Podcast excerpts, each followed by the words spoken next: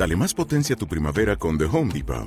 Obtén una potencia similar a la de la gasolina para podar, recortar y soplar con el sistema OnePlus de 18 voltios de Ryobi desde solo 89 dólares. Potencia para podar un tercio de un acre con una carga. Potencia para recortar el césped que dura hasta dos horas.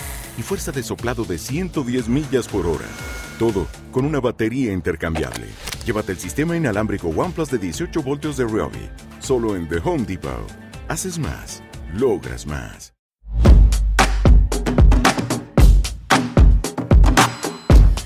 ¿Qué hostias pasa en el mundo?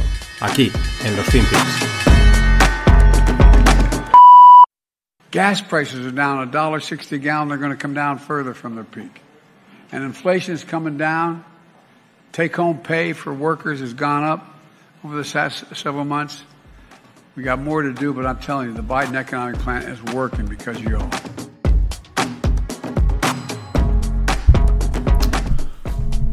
Hola, no financieros. Vamos con otra semana más. Creo que es la número 8 del año. Creo que es la 8. Sí, sí. Bueno, aquí tenéis al, al, Biden que nos mola. Nos mola al final siempre. Nos mola cuando está en el modo, en el modo Sleepy, en el modo Guasón, en el modo Demencia, en todos los. Siempre también al final. Yo pensaba que no, ¿eh? cuando entró, que no iba a dar el juego que daba Trump. Pero al final es un juego más variable. Trump siempre era la misma línea, el mismo estilo de de comentarios eh, en su línea. Y, y Biden pues va jugando, es más polifacético, bueno, tiene diferentes caras. Aquí tenemos pues la, la americana guayona, The Biden plan is working because you all, ¿no? dice ahí al final. Eh, en fin, poco más que decir, ¿no? Que bueno, que el, precio, la inflación y tal, dice The Biden plan is working, the, economic Biden plan. Ahí se apunta el tanto como, chavales, yo vine con un plan y, va a la marcha, ¿no? Y mola pues porque, bueno, él se lo cree, la gente se lo cree y es esa parte también marketingiana que tienen los americanos que las cosas como son, nos mola bastante. Pero vamos a ver un poquito cómo está ese Biden Economic Plan is working because you all. Vamos a ver un poco pues los datos que indican si está funcionando o no. Eh, bueno, pues lo que tenemos es que dos tercios de los eh, americanos viven paga a paga, ¿no? Mes a mes, ¿no?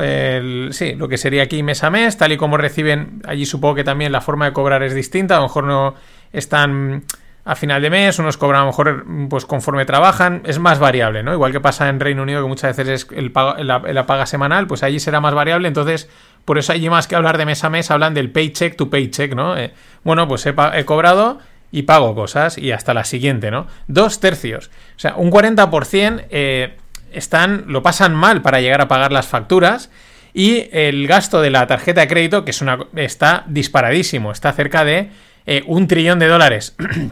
Esto es algo que, bueno, ya venimos comentando en diferentes podcasts macro eh, que, bueno, que hemos, ido que hemos ido haciendo. Esta semana vuelve JR y pues hablaremos también de esto, ¿no? De este tipo de datos. Ellos, aparte que históricamente son de tirar mucho de tarjeta, pero vamos, que están eh, en récord histórico muy por encima del COVID y de la crisis del 2008, tirando de tarjetita a tope y viviendo paycheck, paycheck. Bueno, este es el Biden Plan Economic is working because you all. Eh, ¿Qué más pasa? Pues que hay quien ya empieza a decir, o ya se huele, que eso de llevar la inflación al 2% puede estar complicado y que pues tendrán que subir el, el objetivo a un 3-4% de inflación, lo cual también pues tiene, tiene lo suyo, ¿no?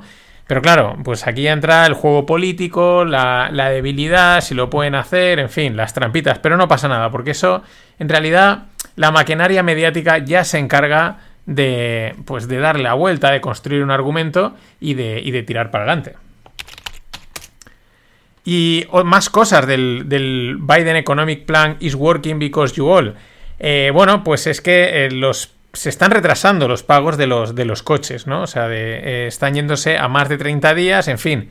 También un coche se compra en la gran mayoría de las veces a crédito y es un indicador también de, de pues eso, de que sí, es como mm, es como una falsa impresión, ¿no? De, ostras, todo parece que tira, la gente sigue gastando, el consumo está disparado, pero en realidad está yendo todo a crédito, con lo cual estás alimentando una bola que, pues bueno, pues que pues lo que dure o hasta donde llegue. Es verdad que como, si hacen como el gobierno americano, que cada dos por tres suben el techo de deuda, pues la bola puede hacerse todo lo grande que se quiera y Biden Economic Plan is working because you all.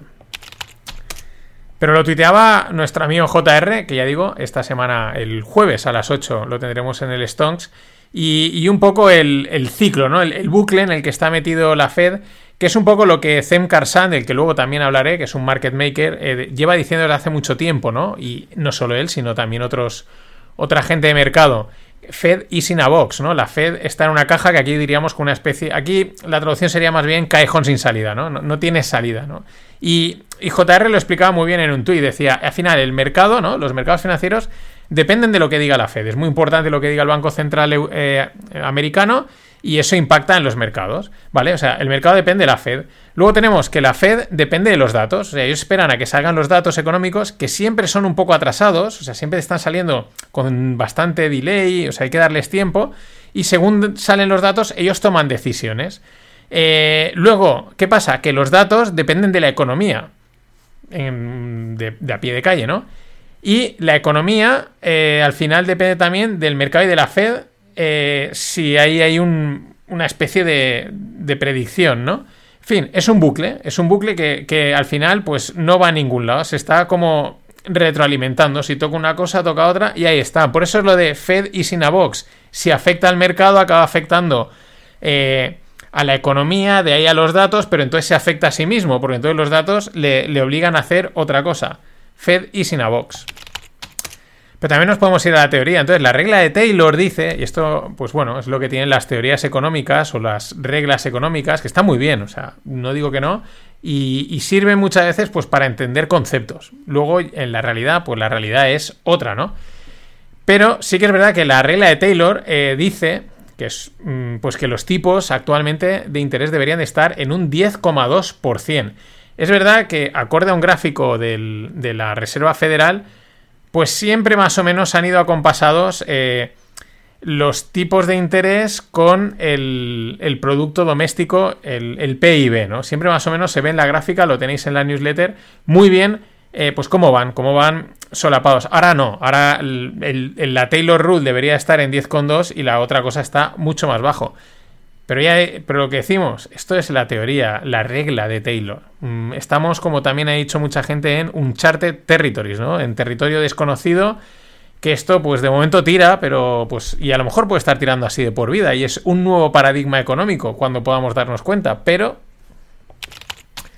Y para cerrar este primer corte, bueno, una estadística controvertida. Es verdad que ahí está el tema si la ajustas por inflación o no. Pero la pregunta es, ¿cuántos trabajadores necesita una compañía del SP500 para generar un millón de euros? perdón, un millón de dólares. Ahora versus 1985. Todo parte de un gráfico en el que eh, viene a decir que en 1985, pues para generar un millón de dólares necesitaban 8 empleados.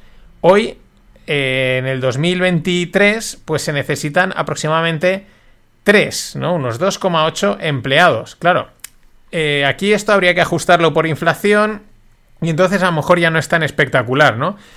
Yo creo que ahí, eh, independientemente de que la inflación te lo ajuste ya te salga más, que estás muy parecido, el impacto de la tecnología, de la eficiencia, de la optimización y todas estas cosas se tiene que notar. Pero no deja de ser también interesante como una métrica empresarial en general, eh, pues eso, decir, eh, ¿cuánto necesita una compañía grande para generar, pues en torno a un millón de dólares? Pues necesita en unos tres empleados. Yo tengo una idea de el volumen, de lo que tienes que generar, no sé, es una métrica me parece interesante para a veces tener valoraciones así rápidas de por dónde deben de ir los costes o la generación de una empresa y hacer estas comparativas que siempre están chulas.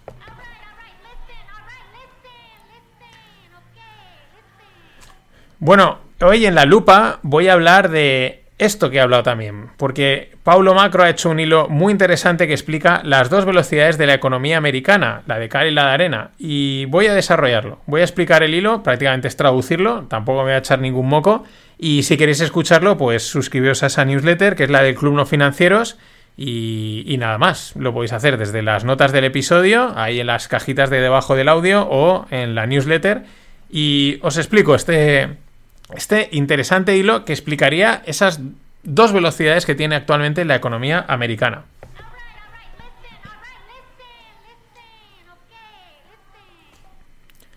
Y seguimos con las pérdidas en la banca. Bueno, ayer, eh, eh, domingo noche, en el canal de Greg hicimos ahí un directo a través de un vídeo que él había visto, que está muy interesante.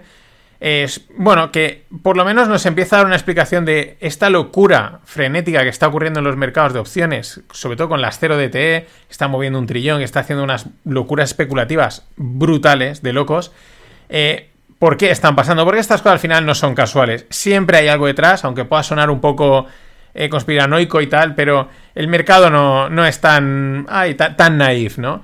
Y una de las cosas que explicaban en el vídeo, que luego pues eh, explicamos a través del, directo y tenéis el, enlace del, directo que hicimos ayer, lo tenéis en, la newsletter, es que eh, pues la banca estaría arrastrando pérdidas desde hace, pues desde el, quizás desde el 2020, desde el momento de la pandemia, unas pérdidas fuertes muy latentes y están, pues bueno, demorando esas pérdidas, intentando recuperar en la medida de lo posible con estos movimientos tan locos especulativos que estamos viendo y a los que eh, los reguladores miran hacia otro lado. Bueno, encaja bastante, porque al final que se mueva un trillón de dólares en, opciones 0DT, que es una auténtica barbaridad, eh, pues mm, ahí hay algo más, hay algo más.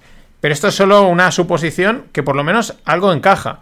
Eh, también me acuerdo hace ya más de un año cuando dijimos, ojo con el mundo de las opciones, mm, la gente decía, bueno, no será tanto, y ahora pues, eh, pues era así, pues más o menos aquello iguales, resulta que era. ¿Y esto por qué lo digo? Pues porque los clientes de Credit Suisse han quitado 120 billions eh, y han reportado eh, su quinta eh, pérdida, ¿no? Han, quitado fondos. ¿Por qué? Pues porque Credit Suisse, que vamos, mm, es junto con Deutsche Bank. Deutsche Bank últimamente ya no se habla tanto, pero Credit Suisse cada dos por tres ha estado metido entre los fregados, ha sido el más tonto de la clase, o sea, todos los otros sacaban dinero, él se iba perdiendo, pero ha, ha, presentado unas pérdidas peores de las esperadas, nada más y nada menos que unas pérdidas netas de 1,39 billions de francos suizos, que son como 1,5 billions de dólares americanos, o 1.500 millones de euros, que siempre hay el jaleo ese entre los billions de aquí y los billions de allí. Recordad que los billions de aquí es más, o sea, son tres ceritos más.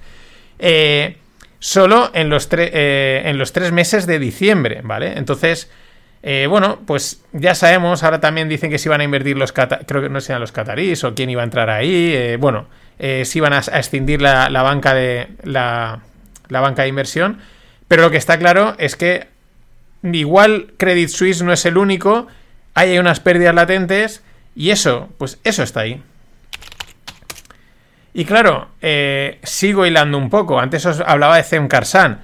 Eh, Zem es un market maker, eh, que es el que, pues la verdad, es el que nos, siguiéndolo por Twitter, nos dio la pista o empezábamos a ver, eh, hostia, aquí hablando unas cosas muy interesantes de lo que ocurre detrás en el mercado, lo que ocurre con los market makers y toda esta movida de las opciones, porque él ha empezado a contarlo y él es un market maker. ¿Eso qué quiere decir?